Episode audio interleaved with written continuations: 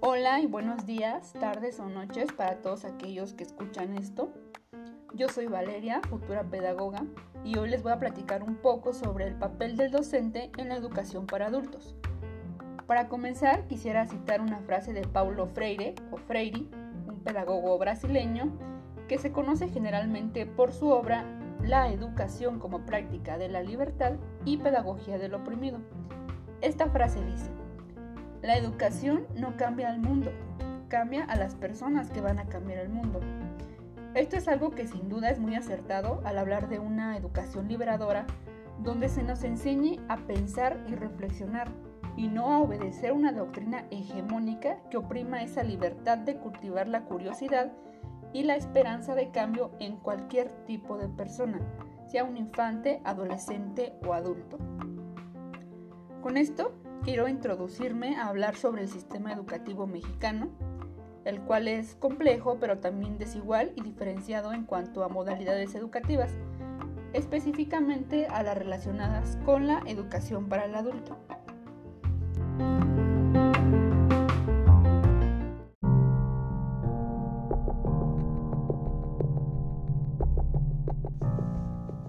Generalmente la modalidad educativa para adultos es puesta en práctica en sectores a pequeña escala relacionados en gran medida con lo marginal o informal.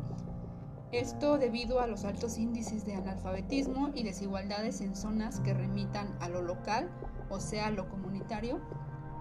Eh, las cifras más recientes de analfabetismo en México se encuentran entre 28.600.000 según el Instituto Nacional para la Educación de los Adultos, que es el INEA. Y sí, estas cifras son alarmantes teniendo en cuenta que principalmente los adultos mayores son los que conforman esta cantidad. Hasta ahora se sabe que las modalidades educativas para el adulto son muy deficientes y no por el presupuesto, sino por el compromiso de quien comparte su conocimiento y de quien desea aprender nuevas cosas en todo caso, el docente y el discente. Pero ¿qué pasa cuando hablamos de la tercera edad y su rol erróneo dentro de lo social? La vejez no nace dentro de las personas, más allá de los cambios físicos, sino que es la sociedad la que impone el qué será y el qué debe hacer. Todos estos pensamientos impuestos para la población adulta nos llevan a lo que les diré a continuación. Primero, hay una reducción o eliminación de las actividades y son sustituidas por otras. Segundo, los adultos pueden sentirse desplazados dentro del proceso de socialización.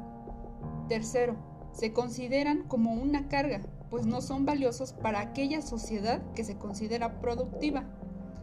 Cuarto, su estilo de vida se reduce a la mera supervivencia biológica. ¿Qué quiere decir esto? Que no hay ningún otro tipo de proyecto en el que esta persona pueda sentirse plena y desarrollada. Y este tipo de situaciones suceden y son más común de lo que quisiéramos pensar. Yo pongo de ejemplo a mis abuelos.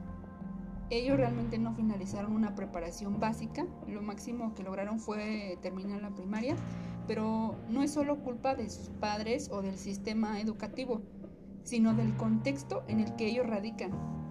En esos tiempos, el sector productivo de la comunidad a la que pertenecen y pertenezco yo no necesitaba de personas capaces ni libres de pensar en cosas grandes. Era mejor trabajar con gente que no tenía autosuficiencia para lograr objetivos propios. Con ello, pues la escuela pasaría a ser solamente un asunto cualquiera. Precisamente ese es uno de los ideales principales en la pedagogía del oprimido pues la educación debe ser entendida como un acto liberador que tenga en cuenta que el conocimiento es una construcción social, que dentro de todas las personas ya existe un sinfín de conocimientos con sus propias creencias, sus propias ideologías, sus propias posiciones éticas y políticas. Erradicar esta domesticación y autoridad implica el análisis de las viejas formas y métodos que se han marcado a lo largo de nuestra vida el marcar una diferencia en el pensamiento y motivación de los adultos viene desde la docencia. Y la verdad que convencer a una persona en esta etapa de su vida a querer aprender más puede resultar difícil, pero no imposible.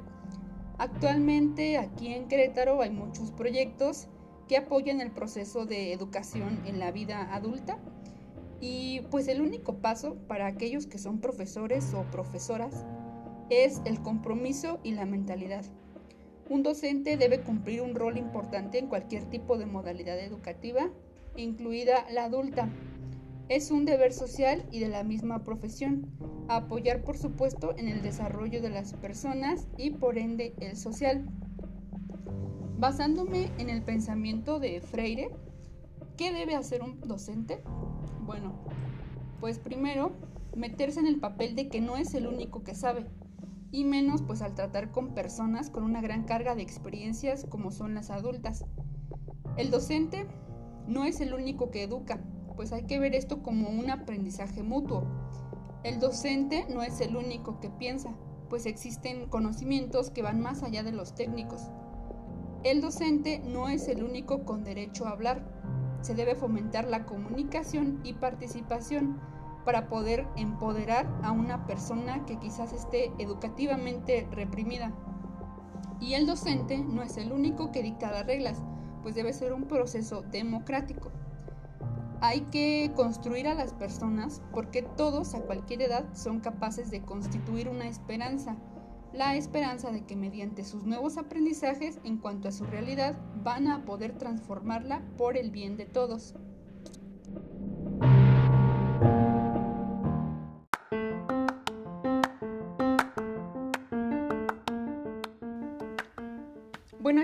Hasta aquí una recapitulación de lo que vimos.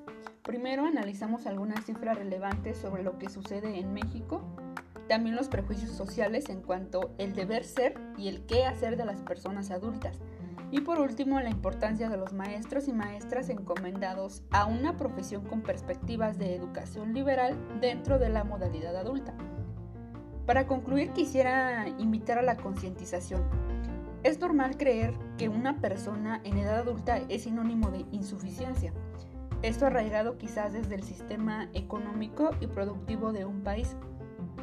Pero no hay que dejar de lado el proceso de conocimiento, pues toda persona sabe algo, y por más mínimo que resulte para esa persona, puede ser un mundo totalmente nuevo y genial para otra. Trabajar en la educación adulta debe ser visto como una práctica didáctica donde todo se construye de manera colectiva y donde por supuesto todos deben de ganar. Como bien lo menciona Freire, nadie lo sabe todo y nadie lo ignora todo. Hasta aquí mis palabras, gracias por escucharme y buenas vibras para todos. Hasta la próxima.